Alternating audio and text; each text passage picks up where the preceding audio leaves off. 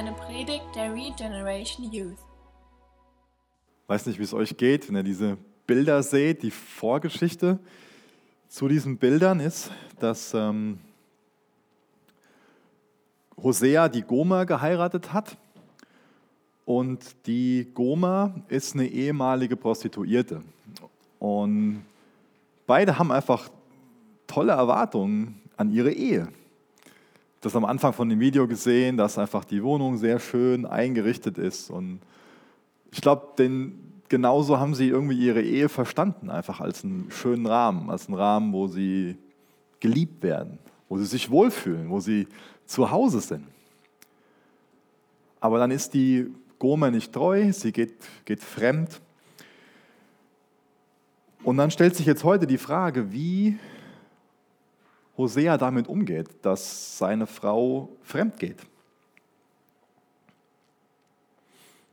Die bekommen Kinder, das haben wir jetzt in dem Video nicht gesehen. Und Hosea kann noch nicht mal wissen, ob das seine eigenen Kinder sind oder ob die von einem anderen Mann sind. Ich frage mich, was muss in dem Hosea vorgehen? Was, was muss in dem vor sich gehen?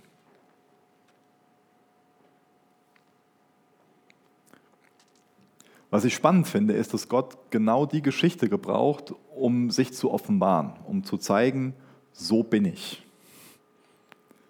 Wir haben beim letzten Mal haben wir uns die, die ähm, Kinder angesehen von, von denen, die haben drei verschiedene Namen und darüber haben wir erkannt, dass Gott ein Gott der Liebe ist. Heute werden wir uns jetzt eher die, die Goma ansehen und anhand davon werden wir erkennen, dass ähm, das Goma, dass das Gott heilig ist. Und in dem nächsten Abschnitt dann werden wir sehen, dass Gott die Liebe ist.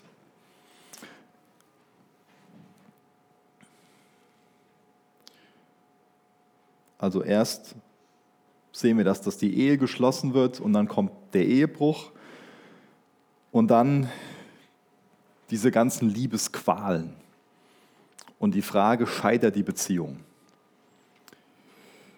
Jetzt muss ich hier mal was überspringen. Und wir lesen mal aus Hosea 2 ab Vers 4 bis Vers 15.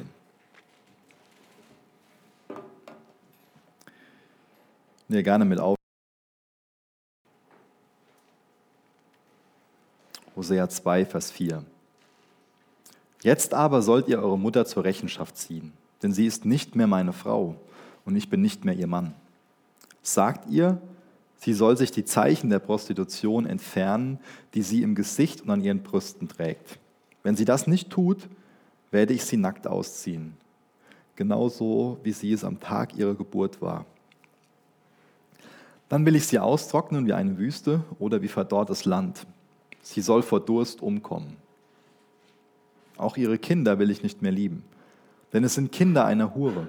Ihre Mutter hat Ehebruch begangen. Die Frau, die sie zur Welt gebracht hat, hat Schande über sich gebracht. Sie sagte, ich halte mich zu meinen Liebhabern, denn diese geben mir Brot und Wasser, Wolle, Leinen, Öl und genug zu trinken. Doch ich werde einen Zaun aus Dornen um sie ziehen und eine Mauer vor ihr aufbauen. Dann wird sie nicht mehr in der Lage sein, ihren Weg zu finden. Sie wird ihren Liebhabern verzweifelt nachlaufen, sie aber nicht einholen können. Sie wird sie suchen, aber nicht mehr finden. Dann wird sie sagen, ich gehe zu meinem ersten Mann zurück. Als ich noch bei ihm war, ging es mir um einiges besser als jetzt. Sie hat nicht begriffen, dass ich es war, der ihr alles gegeben hat, was sie besitzt, das Korn, den Wein und das Olivenöl.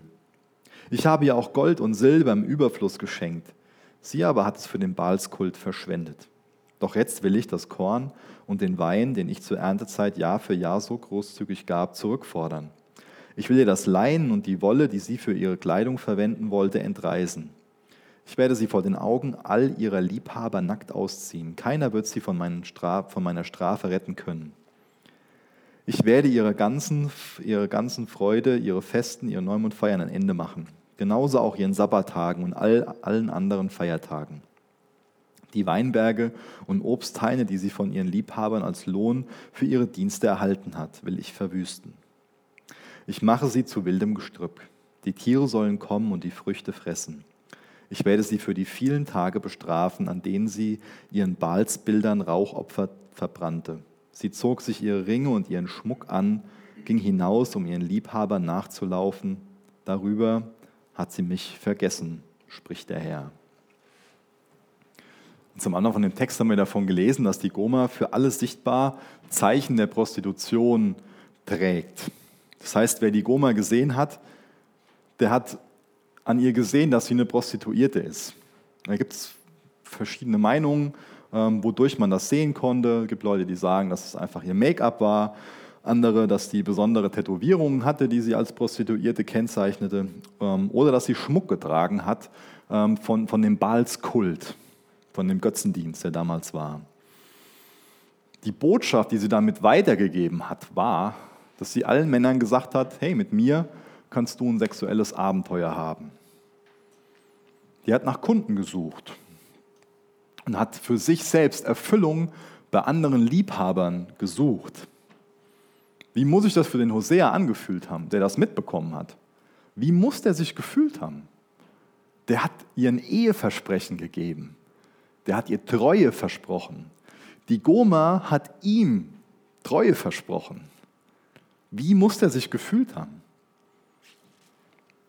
Zorn, Wut, Hass, schon auch Selbstmitleid. Muss einfach ganz tiefen Liebeskummer gehabt haben. Muss ich einfach gedacht haben, hey, wir haben uns doch ein Versprechen gegeben. Wir haben uns doch versprochen, treu zu sein. Der muss daran verzweifelt sein, oder? Und dann hat er ganz lange Zeit Geduld gehabt. Wir haben es im Video gesehen, wie das dargestellt worden ist, dass die noch ähm, sich haben beraten lassen, dass, dass, dass da der Wunsch war, die Ehe zu retten, dass aber die Goma da auch schon so, naja, einfach kein Interesse dran hatte, dass die Ehe gerettet wird. Es kam ja gut rüber, dass das quasi nur so war, um, um ihm noch so einen Gefallen zu tun, aber die Ehe zu retten, nee. Und wie geht jetzt Hosea damit um? Wie geht Hosea damit um, dass Goma ganz klar äußert, ich bin nicht mehr deine Frau. Was macht Hosea jetzt? Hosea ist nicht rasend vor Wut, der ist nicht außer Kontrolle, der lässt sich nicht gehen. Er ist treu und er bleibt treu.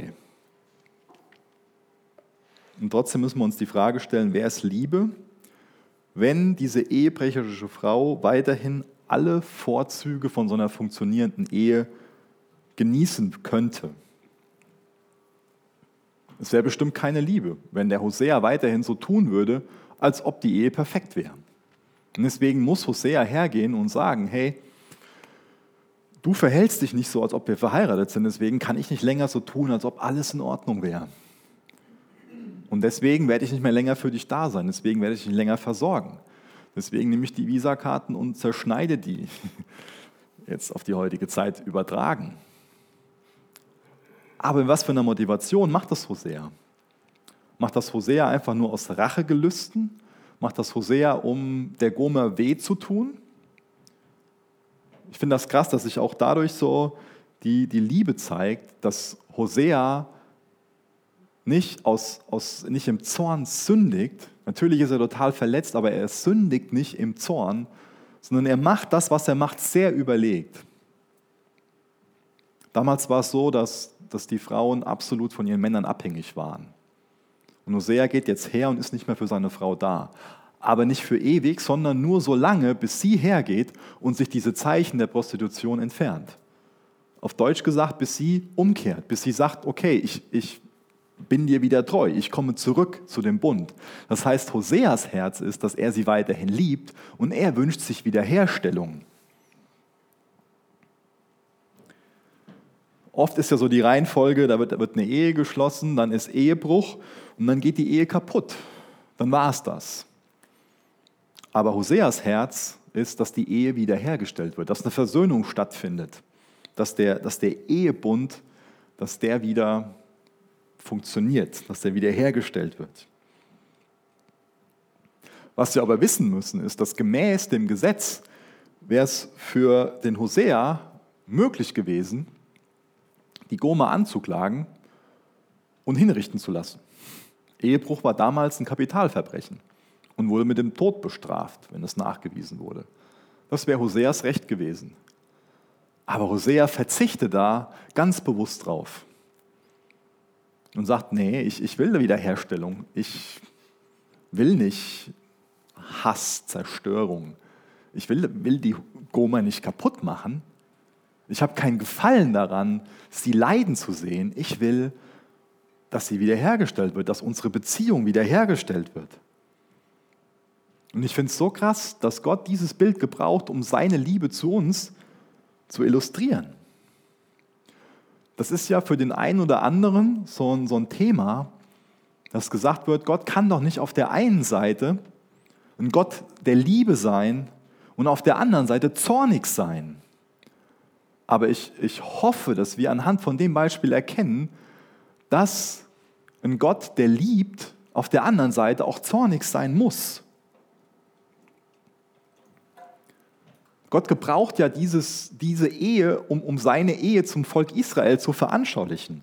Gott hat ja das Volk Israel am Berg Sinai geheiratet, hat da einen Bund mit ihnen geschlossen, der mit einem Ehebund vergleichen kann. Und was das Volk Israel macht, ist, dass sie fremden Götzen nachlaufen, dass sie sich prostituieren, dass sie nicht nur Gott als, als ihren Ehemann haben, sondern dass sie anderen Ehemännern nachrennen. Und wie gesagt, für manch einen ist es so eine Sache, wo, wo, wo man sagt, ja, so im Alten Testament, da ist Gott ja so ein Gott, der eher zornig ist. Und im Neuen Testament, ja, mit dem komme ich ganz gut klar, als ob sich Gott ändern würde. Gott ist immer derselbe. Und wir sehen auch hier anhand von der Geschichte, natürlich wird unterstrichen, dass Gott heilig ist und dass er auch zornig wird, aber er kann ja nicht anders, wenn er liebt. Gott würde denn Hosea, die Gomer, lieben, wenn jetzt Hosea kein Problem damit hätte, dass sie fremd geht? Wenn das nichts mit ihm machen würde? Das wäre doch keine Liebe. Wenn Hosea die Gomer liebt, dann muss er doch alles hassen, was die Gomer von seiner Liebe abbringt, oder? Ist doch klar. Und genauso ist Gottes Herz für uns. Gott hasst alles, Gott ist zornig auf alles, was uns von seiner Liebe wegzieht. Und Gottes Herz ist genauso wie das Herz von dem Hosea. Der Hosea will nicht, dass die Goma umgebracht wird. Und das wäre rechtlich gesehen das, was wir verdient haben. Du und ich, wir haben in Gottes Augen, wir haben vom Gesetz her den Tod verdient, weil wir Zielverfehler sind. Wir sind Sünder. Wir haben den Tod verdient. Und rechtmäßig könnte Gott sagen, okay, der Micha, tot, ewige Trennung. Aber was macht Gott? Er geht genauso her wie Hosea und verzichtet darauf, sondern will, dass wir wiederhergestellt werden und macht alles dafür, damit wir wieder zurückkommen und dieser Bund wiederhergestellt wird, dieser Gnadenbund, damit wir wieder eine Beziehung zu ihm haben. Das ist Gottes Herz. Das heißt, durch seinen Zorn wird offenbart, dass er uns liebt. Dadurch, dass er heilig ist, wird offenbart, wie sehr er uns liebt. Sünde kann man nicht einfach so nachsehen. Gottes Liebe ist nicht nur so ein Gefühl für uns, das uns verhätschelt. Seine Liebe bagatellisiert unsere Schuld nicht. Wir können Gottes Liebe nur verstehen, wenn wir auch seinen Zorn verstehen.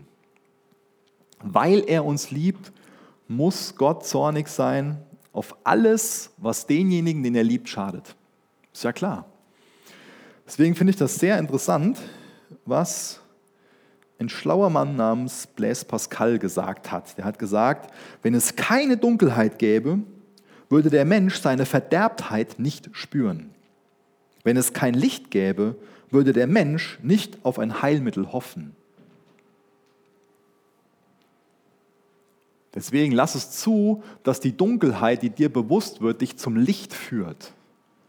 Deswegen gibt es die Dunkelheit, um dich darauf aufmerksam zu machen, dass du ein Problem hast. Und Gott ist da, um uns zu helfen.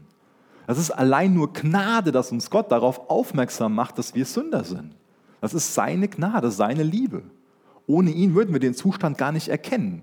Ohne ihn hätten wir überhaupt kein Gespür dafür, dass wir Sünder sind. Da würden wir von uns aus überhaupt nicht drauf kommen. Deswegen macht er uns darauf aufmerksam und lässt uns nicht dabei stehen. Das wäre ja ziemlich krass, oder? Wenn Gott uns einfach nur sagen würde, du bist ein Sünder. Punkt. Aber Gott hat so ein großes Herz. Gott liebt uns so sehr, dass er uns auch eine Lösung für unser Problem anbietet. Er macht unser Problem klar, die Finsternis, und zeigt uns den Weg ins Licht. Deswegen Gottes Zorn und seine Liebe, dass er heilig ist, dass er gerecht ist und dass er liebt, sind keine Widersprüche, sondern das ist einfach nur sein Charakter. Das bedingt sich gegenseitig. Das eine geht nicht ohne das andere.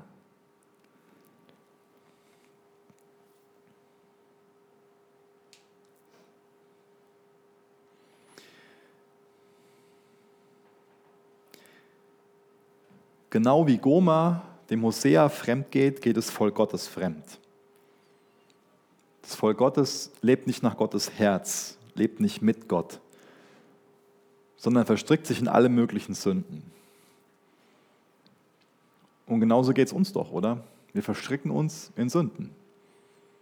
Und am Anfang ist Sünde immer attraktiv. Sonst würden wir nicht sündigen, oder?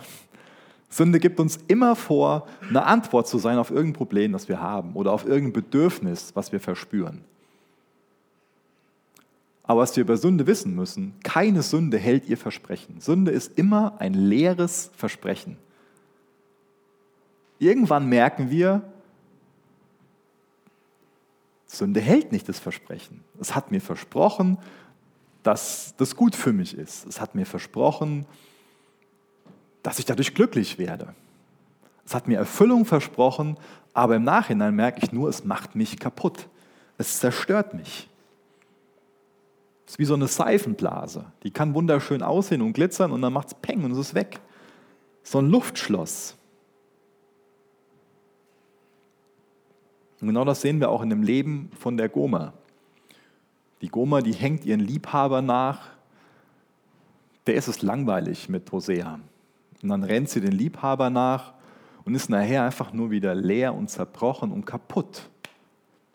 Das macht Sünde mit uns leere Versprechen und am Ende sind wir kaputt. In Vers 9 haben wir gelesen, ich gehe zu meinem ersten Mann zurück. Als ich noch bei ihm war, ging es mir um einiges besser als jetzt.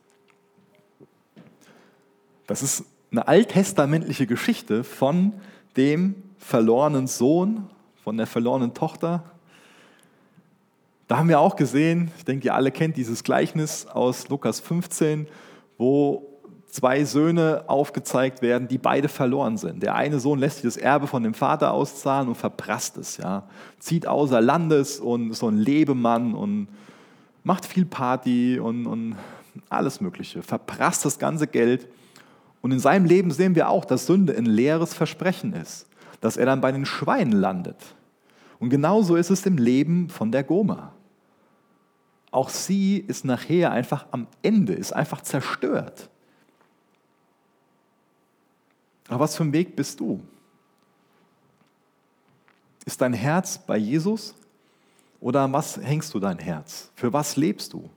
Und was muss in deinem Leben so passieren, damit du zurückkommst zum Vaterhaus? Um bei dem Bild von dem verlorenen Sohn zu bleiben. Beim, Im Vaterhaus zu leben bedeutet, dass wir unser Herz an Jesus hängen.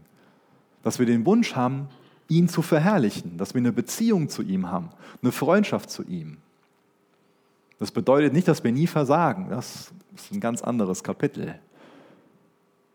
Aber es bedeutet, dass wir eine Beziehung zu Jesus haben, dass wir im Vaterhaus leben. Deswegen, wo lebst du? Woran hängst du dein Herz?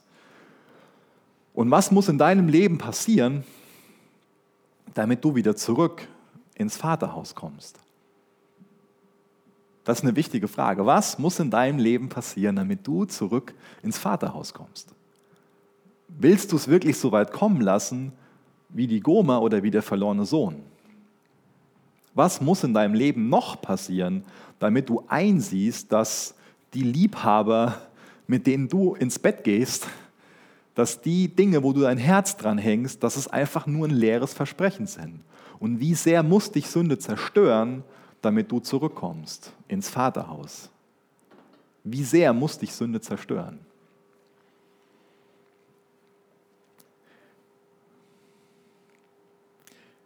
In Vers 8 haben wir von, einem, von diesem Zaun aus Dornen gelesen. Ich werde einen Zaun aus Dornen um sie ziehen. Dornen tun weh. Und es kommt immer wieder vor, dass ich das selbst denke oder dass Leute zu mir hinkommen und mir von so einem dornigen Weg erzählen und dass sie sich fragen, ist Gott auf einmal gegen mich? Aber warum wird denn dieser, dieser dornige Weg hier, dieser Zaun aus Dornen, aufgerichtet? Warum? Wird er aufgerichtet, weil sich Gott denkt, so, ah, ich flasse dir den Weg in die Sünde, ich lasse dich einfach laufen und irgendwann zerstört dich das alles? Gottes Herz ist doch so, dass er sagt, hey, mir ist es wichtig, dass die Dornen, dass es, dass es anfängt, weh zu tun, damit dich die Sünde nicht am Ende zerstört, sondern damit du erkennst, ah, hier, hier, hier fängt es an, weh zu tun, hier piekst mich das, um dich daran zu erinnern, wie es im Vaterhaus war, damit du zurückkommst, damit du siehst, dass die Sünde ein leeres Versprechen ist. Deswegen ist das so, so wieder so, so eine dumme Lüge von dem, von dem Teufel, dann gibt es Dornen und die pieksen uns und der Teufel erzählt uns dann, dass Gott gegen uns ist. Dabei ist das Ziel von diesen Dornen, damit wir endlich wieder ins Überlegen kommen und uns erinnern, hey, beim Vater, da ist es so wunderbar, lass uns zurückkehren. Deswegen, wenn es anfängt, dass, dass dein Weg dornig wird, dann stell dir genau diese Frage. Auf was für einem Weg bin ich denn gerade? Wo ist denn mein Herz? Bewundere ich Gott? Verehre ich Gott? Liebe ich Jesus? Habe ich eine intakte Beziehung zu ihm? Ist mein Glück, meine Zufriedenheit, mein Friede in Christus? Oder wo hänge ich mein Herz dran? Und dann preis Gott dafür, dass da Dornen sind. Sei ihm dankbar dafür, dass da Dornen sind. Und geh nicht her und denk so, oh Gott hat was gegen mich. Das ist ganz wichtig. Das heißt, Gott lässt uns stolpern oder in dem Beispiel Hoseas Herz ist, dass die Gomer stolpert. Warum? Weil er sich dann belachen will und sich darüber freut, so, ah, die hat mir so weh getan und jetzt tut der das so weh, dass die in den Dornen hängt und sich die Wunden entzünden und eitern und alles Mögliche. Nee. Hosea will, dass Gomer stolpert, damit sie merkt, auf was für einem krummen Weg sie geht und wie kaputt sie sich macht dadurch. Und genauso will Gott, dass wir stolpern, damit wir am Ende nicht kaputt sind, sondern damit wir zurückkommen zu ihm. Ihm geht es nicht darum, uns zu zerstören, sondern ihm geht es darum, uns vor Zerstörung zu bewahren und damit wir wieder zurückkommen, damit unsere Beziehung zu ihm wiederhergestellt wird. Ja, Gott ist zornig, aber er sündigt nicht im Zorn, sondern er will, dass wir wiederhergestellt werden. Das ist seine Liebe, dass die Beziehung wiederhergestellt wird. Gott hat große Freude daran, uns wiederherzustellen. Und ich denke, dass das eine ganz wichtige Botschaft ist, die hoffentlich ganz tief in unser Herz geht. Dass wir uns fragen, wie weit muss in meinem Leben kommen? Oder lasse ich mich heute mit Gott versöhnen? Lasse ich mich heute wiederherstellen? Kehre ich heute um? Morgen wird es nicht einfacher sein. Versteh mich nicht falsch, Gott hat morgen dieselbe Freude daran, wenn du zu ihm zurückkommst. Aber für dich wird es morgen schwieriger sein als heute. Deswegen nutz die Gelegenheit, die offene Tür, die Gott dir heute gibt. Nutz es, dass, dass er vielleicht heute zu dir durchdringt und dir sagt, hey, ich liebe dich so sehr, komm zurück zu mir. Ich will die Beziehung zu dir. Nutz das. Wenn Gott zu dir redet, dann sei dankbar dafür.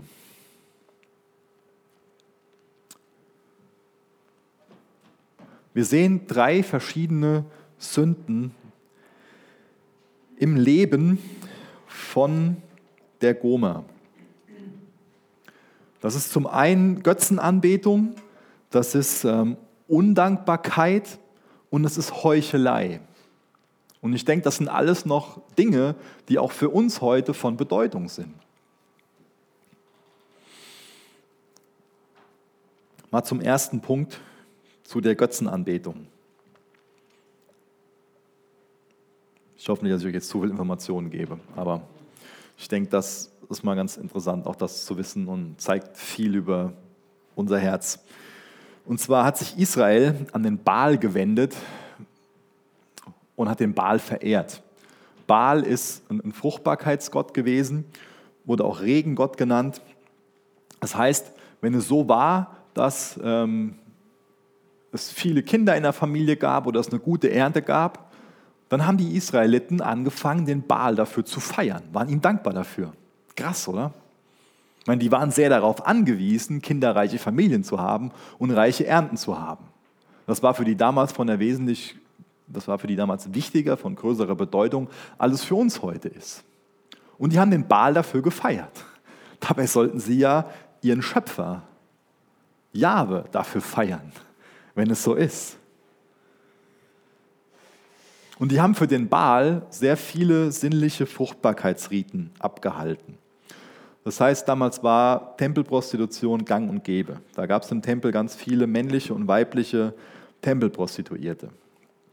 Und Götzenanbetung hat damals nicht nur in einem übertragenen Sinne bedeutet, dass man sich prostituiert hat, sondern im wörtlichen Sinne. Das heißt, die haben damals diesen Glauben gehabt, dass ähm, wenn, wenn sie im Tempel Sex mit einem männlichen oder weiblichen Prostituierten haben, dass das die Götter, zum Beispiel Baal und Aschera, so antörnt, dass die im Himmel Sex haben. Und der Glaube war, das Denken war, wenn wir die Götter dazu bringen, Sex zu haben, dann fließt ganz viel Segen auf die Erde, ganz viel Fruchtbarkeit. Das heißt, die haben den Glauben gehabt, wenn Baal und Aschera dann im Himmel miteinander schlafen, weil wir jetzt hier gerade im Tempel Sex haben, dann werden wir damit belohnt, dass wir eine ganz reiche Ernte bekommen und dass wir viele Kinder bekommen. Das war der Glaube damals. Und ich glaube, dann verstehen wir es ein bisschen mehr, warum Gott gesagt hat, ihr sollt euch fernhalten von denen und ihr müsst die aus dem Land rauswerfen. Und da waren sie Gott ungehorsam. Und ähm, für die gab es Dinge, also die haben da nebeneinander gelebt und nach und nach haben sie sich daran gewöhnt und haben sich dazu verlocken lassen, das Gleiche zu machen. Und dann hat Israel genauso gelebt. Haben in heidnischen Tempeln genau das gemacht, was ich gerade beschrieben habe.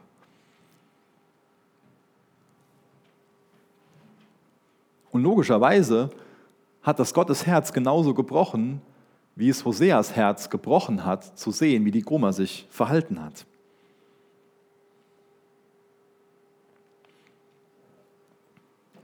Und Gott hätte hergehen können und sagen können, okay Israel, ihr habt den Bund gebrochen. Okay Israel, ihr begeht hier Ehebruch. Das ist ein Kapitalverbrechen, ihr habt den Tod verdient. Da hätte Gott recht mit gehabt. Das wäre einfach zu verstehen. Nicht nur zu verstehen, das wäre, man sagen würde, ja, das haben die verdient, das ist gerecht. Aber Gott will, dass Israel wiederhergestellt wird. Gott will sie da rausholen. Er will ihnen das vergeben und er will, dass sie zurückkommen zu ihm. Das ist sein Herz. Und wir könnten jetzt irgendwie hergehen und meinen, ja, so verrückt wie die damals sind wir ja gar nicht. Wir sind jetzt ja hier in der Chapel im Jugendgottesdienst. Keiner von uns prostituiert sich hier. Wir, sind, wir, wir haben hier offene Ohren und ähm, wir sind ja so eine junge Generation nach dem Herzen Jesu. Und das mit dem Götzendienst, das hat ja nichts mit uns zu tun. Aber ich glaube, dass Götzendienst sehr viel mit uns zu tun hat. Und deswegen will ich noch ein bisschen was zu dem Thema sagen und ein bisschen beibleiben bei diesem Thema. Götzendienst hängt mit Verehrung zusammen, damit, dass wir jemanden oder etwas verehren. Und das ist wichtig, dass wir uns für uns die Frage stellen, wen verehre ich denn? Und das ist wichtig, dass wir uns Fragen stellen, um zu erkennen, wer wirklich Ehre durch unser Leben bekommt. Wir sind Anbeter. Wir verehren immer irgendetwas oder irgendwas. Irgendetwas oder irgendjemand bekommt Anbetung, bekommt Ehre, dadurch, dass wir Menschen sind. Wir können gar nicht anders als anzubeten. Deswegen ist nicht die Frage, die wir uns stellen sollten, ob wir Anbeter sind, sondern wir sollten uns die Frage stellen, wen verehren wir? Wen beten wir an? Und dann können wir uns fragen, für was wir leben, für was unser Herz schlägt, was wir uns sehnsüchtig wünschen, also quasi wo wir unser Herz dran hängen, wonach wir Hunger und Durst haben. Worum drehen sich deine Gedanken? Was sind so deine, deine Wünsche? Also ich meine jetzt nicht so im Sinn von so, ach ja, heute Nachmittag würde ich gerne oder heute Mittag würde ich gerne einen Burger essen, sondern ich meine so eher, was, was dich antreibt, ja? Das habe ich den einen oder anderen erwischt, habe ich gerade gemerkt. Mir geht es da um tiefere Sachen, ja?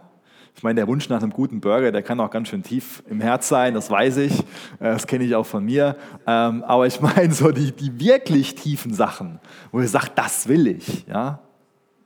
Und das kann uns Aufschluss darüber geben, wer oder was Ehre durch unser Leben bekommt.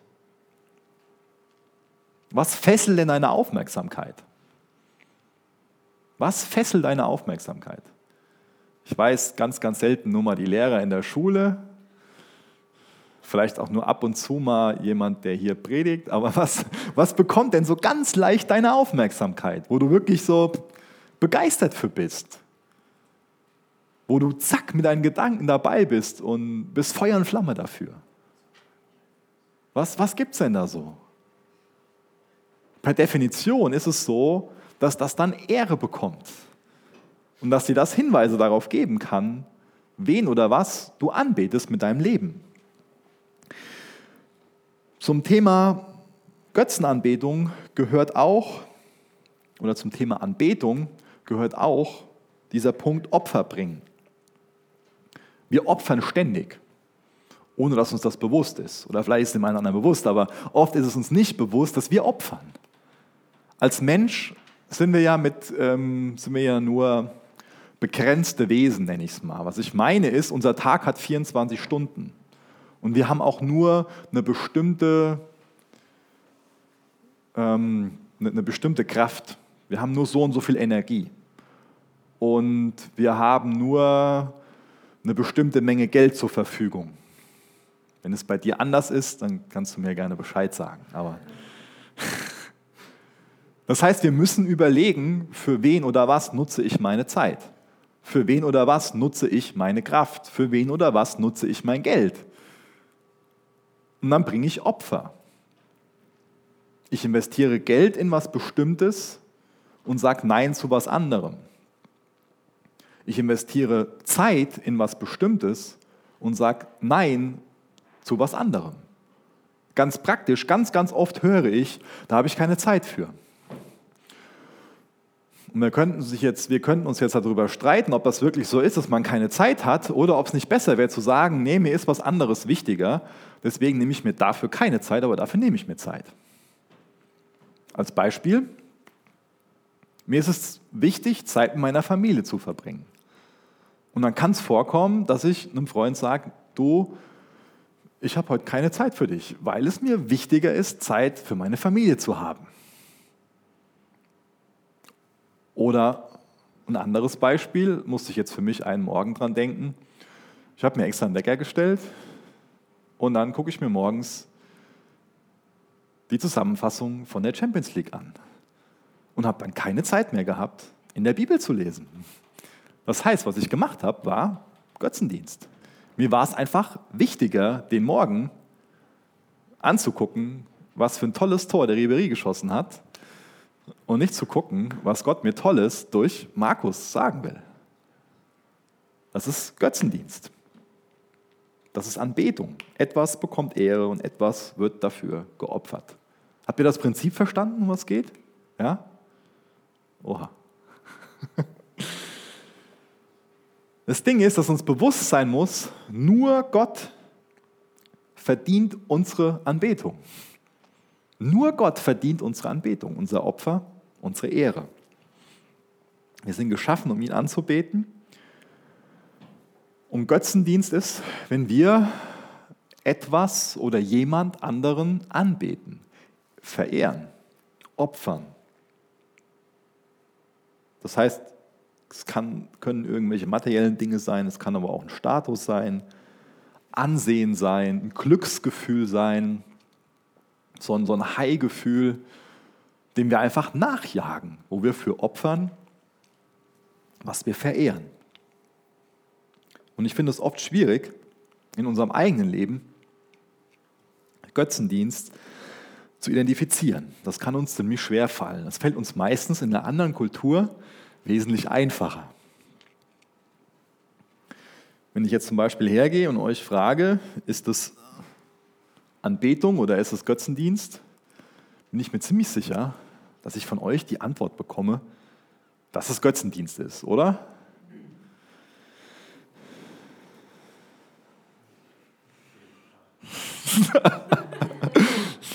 ich wollte eigentlich so eine, so eine Fotomontage machen und irgendwie so, so ähm, Bayern, Schalke und Dortmund und alles so zusammen. Aber ich habe dann gedacht, so nutze ich ein Bild, was auch mir ein bisschen wehtut. Nicht, dass er nach Hause geht und sagt, der Micha hat uns heute beigebracht, nach München ins Stadion zu gehen. Das ist Götzenverehrung. Ich gehe nicht her und sage, dass das immer Götzenverehrung ist, aber ich gehe her und sage, dass es oft Götzenverehrung ist oder zumindest Götzenverehrung sein kann. Die Möglichkeit gibt es. Ich habe noch was für die Frauen unter uns. Ist das Götzenanbetung? Das soll jemanden zeigen, der Karriere machen will. Auch das ist oft so ein Riesenthema, wo ich richtig sauer werde, weil man so oft sieht, dass Männer ihre Ehe und ihre Beziehung zu ihren Kindern, die Pflichten gegenüber den Kindern für so eine bescheuerte Karriere opfern. Sieht aus wie eine glückliche Familie, oder? Aber auch das kann Götzendienst sein. Das Bild ist überflüssig. Das soll einfach so stellvertretend für was stehen, dass, dass wir uns solche besonderen Momente wünschen ähm, und dafür leben. Der Wunsch nach einem besonderen Moment ist ja nichts Schlimmes. Muss ich mich besser ausdrücken. Aber wir können genau dafür leben, dass, dass unser Leben nur noch daraus besteht, und ich muss jetzt in Urlaub fahren und da ein besonderes High erleben. Oder ich muss den Extremsport machen, ich muss das machen, das machen, das machen. Und ich lebe nur noch für diesen Moment. Und das grenzt Gott aus. Da ist kein Platz mehr für ihn da.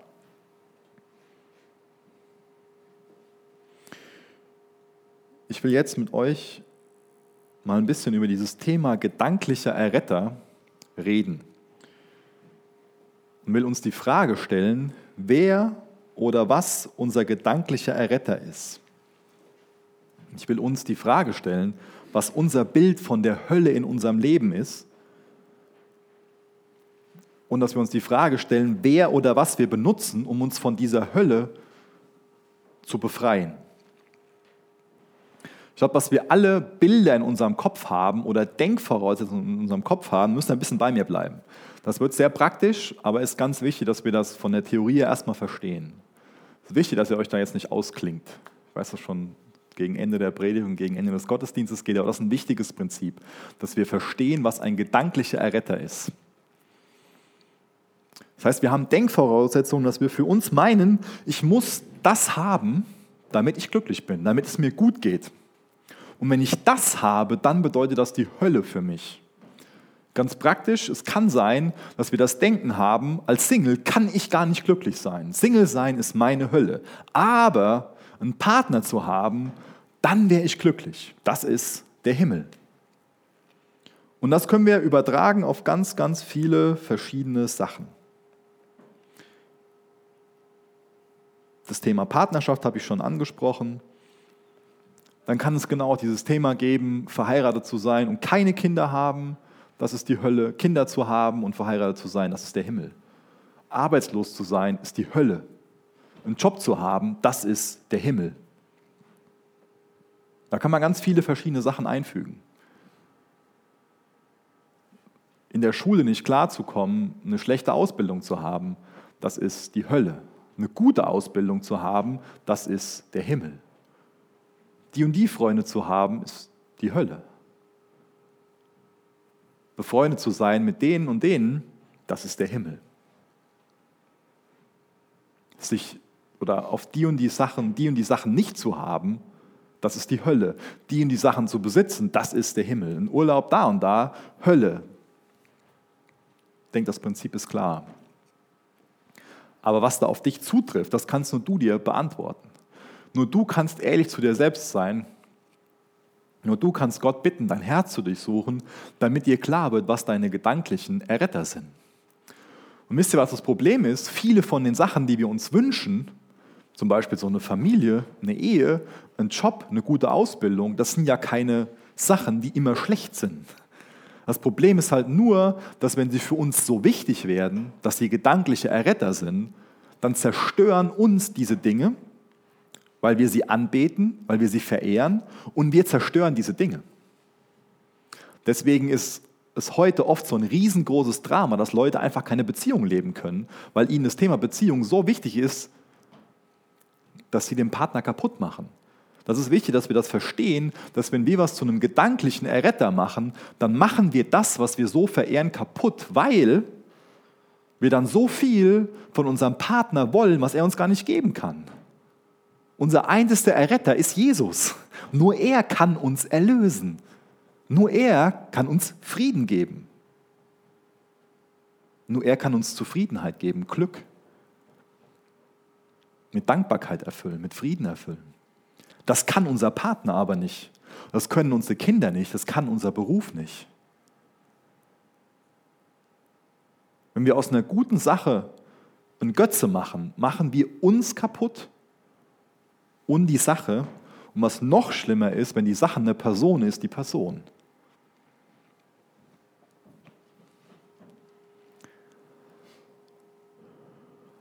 Nur Jesus kann uns grenzenlos lieben, nur Jesus kann uns retten. Und wenn wir dann von unserem Partner meinen, dass er uns grenzenlos lieben muss und uns rettet aus unserer gedanklichen Hölle hinein in unseren gedanklichen Himmel, machen wir unseren Partner kaputt.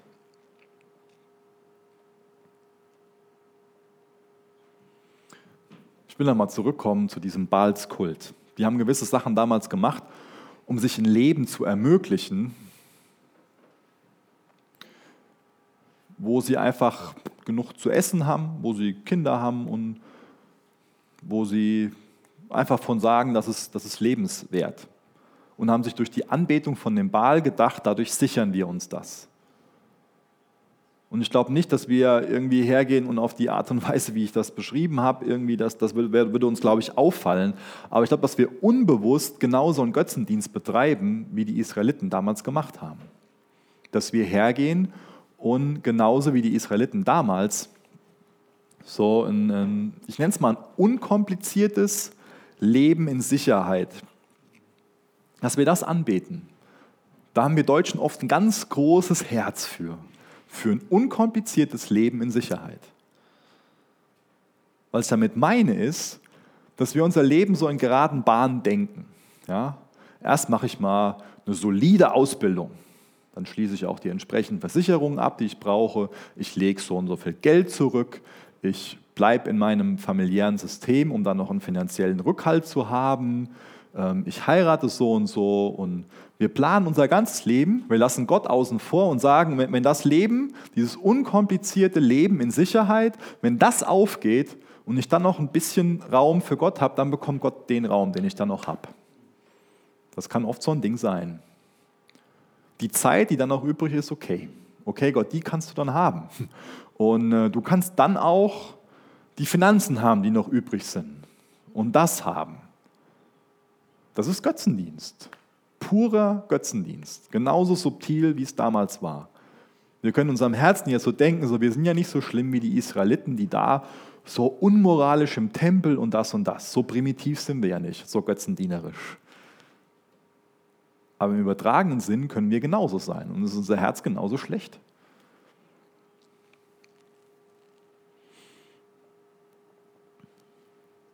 Ich finde es toll, was der Mose, der Anführer von dem Volk Israel, gemacht hat mit diesem goldenen Kalb, was ich eben gezeigt habe.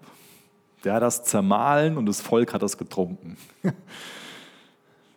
Und es wäre schön, wenn es mit unseren Götzen genauso einfach wäre. Die können wir nicht so einfach zermahlen und dann trinken dann sind sie weg. Aber es gibt trotzdem eine Sache, dass wir uns in unseren Herzen davon trennen können und Entscheidungen treffen können, wo wir uns ganz bewusst von Dingen trennen und wo wir unser Herz ganz bewusst an Gott hängen. Und jetzt nochmal die Frage zu dem verlorenen Sohn. Kommen wir zurück oder lassen wir uns zerstören und zerstören dabei andere? Das ist eine wichtige Sache. Die nächsten beiden Punkte. Undankbarkeit statt dem wahren Gott zu preisen für die Segnungen, statt Hosea zu preisen für die Segnungen, geht die Gomer her und preist ihre Liebhaber für die Segnungen. Das ist auch so ein, so ein Götzenprinzip. Römer 1, Vers 25. Sie tauschten die Wahrheit Gottes, die sie kannten, gegen die Lüge ein und verehrten das von Gott Geschaffene statt den Schöpfer selbst. Dem Ehre gebührten alle Ewigkeit. Das ist oft so, so ein Ding, dass wir anfangen, das zu verehren, was geschaffen ist, anstelle den Schöpfer zu verehren und dann irgendwas anderem dann dankbar dafür sind, aber nicht, nicht Gott dankbar sind für, für das, was er geschaffen hat und uns gegeben hat, sondern irgendwem anders Dank geben. Als Beispiel, der Ben Ole braucht ein neues Fahrrad. Das ist dem, sein jetziges ist ein bisschen klein geworden und er liebt Fahrrad zu fahren. Und deswegen sparen wir jetzt darauf, dass wir ihm ein schönes Fahrrad kaufen können. Jetzt angenommen, wir würden bis nächstes Jahr Mai zu seinem Geburtstag sparen, würden ihm dann ein schönes Fahrrad kaufen. Angenommen, er sagt uns nicht Danke dafür. Er packt es auf und fährt zum Nachbarn damit hin und sagt dem Nachbarn Danke. Da wird doch mein Herz brechen, oder? Würde ich mir denken, ich habe mir jetzt echt den Hintern abgespart und ähm, Junge, ich kaufe dir so ein tolles Fahrrad und du sagst doch nicht mal Danke dafür. Und dann nutzt du das Fahrrad auch noch, um Zeit zu verbringen mit dem Vater von dem Nachbarsjungen und sagst mir, du hast keine Zeit, mit mir eine Fahrradtour zu machen. Da würden wir alle sagen, ja, der Ben Olo spinnt. ja? Was für ein undankbarer. Aber ich glaube, oft ist es für uns genauso.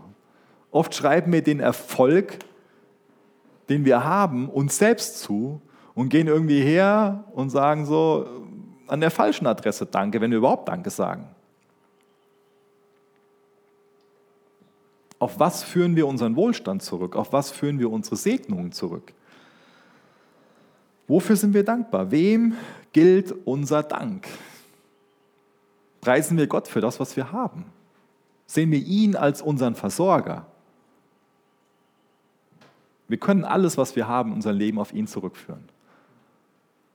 Aber wir können auch für uns meinen, so, das habe ich mir jetzt aber verdient. Und, und da bin ich jetzt aber für mich stolz drauf, dass ich das geschafft habe. Und das genieße ich jetzt. Ich bin überhaupt nicht dagegen, sich über Sachen zu freuen, mal was zu genießen, was zu feiern. Aber in erster Linie geht es darum, bin ich wirklich Gott dankbar oder schreibe ich mir das zu? Oder schreibe ich das meiner Familie zu oder meinem Freund oder wem oder was auch immer. Und Undankbarkeit Gott gegenüber führt uns immer in Rebellion Gott gegenüber, führt uns immer weg von Gott. Und Dankbarkeit führt uns immer zurück. Deswegen gehört Dankbarkeit immer zur Umkehr dazu. Wenn du bei einer Umkehr bei Gott enden willst, dann sei ihm gegenüber dankbar. Fang an und schreib dir die Sachen auf. Wenn du für dich jetzt irgendwie meinst, dass dein Herz Gott gegenüber kalt geworden ist, dann gebe ich dir eine ganz, ganz wichtige Hausaufgabe. Und zwar, setz dich jeden Abend hin, schreib dir fünf Dinge auf, für die du Gott dankbar bist. Und sag ihm am nächsten Morgen wirklich ganz laut Danke dafür. Und mach das mal eine ganze Woche lang. Und das verändert dein Herz in Bezug auf Gott massiv. Mach das mal. Das nächste, ist der Punkt Heuchelei. Die haben äußerlich noch diese frommen Feste gefeiert. Die Goma war äußerlich noch ab und zu bei dem Hosea zu Hause. Und genauso kann es sein, dass, dass wir Heuchler sind, dass wir äußerlich irgendwie dabei sind, dass unser Herz aber wo ganz anders ist. Deswegen, an was hängst du deine, an was hängst du dein Herz? Wo, wo ist dein Herz? Wo gibst du nur vor, äußerlich irgendwie da, dabei zu sein? Wo ist es nur eine fromme Maske, die du aufhast? Oder ist es dein Herz, was an Jesus hängt?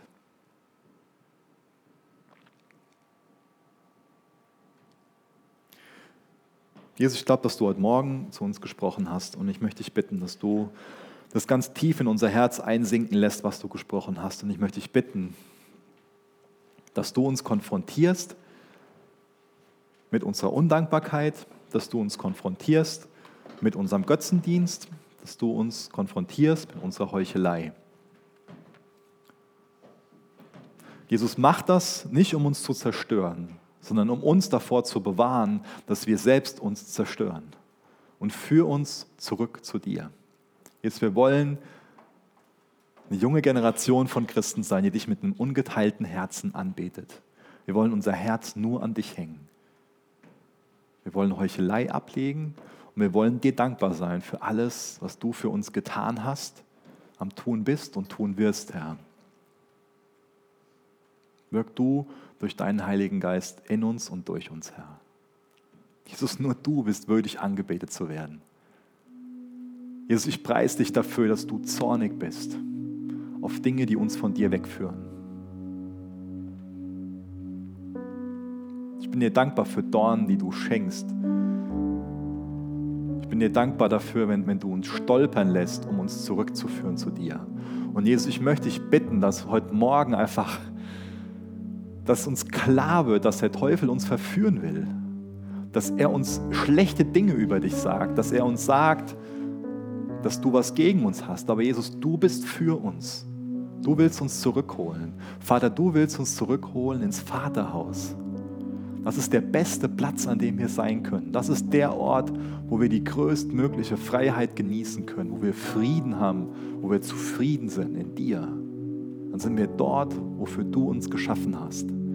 Jesus, wir sind dazu geschaffen, um dich anzubeten. Mach du uns zu wahren, zu ehrlichen, zu echten Anbetern, Herr. In Jesu Namen. Amen. Danke für das Anhören der Predigt. Weitere Informationen findest du unter www regenerationyouth.de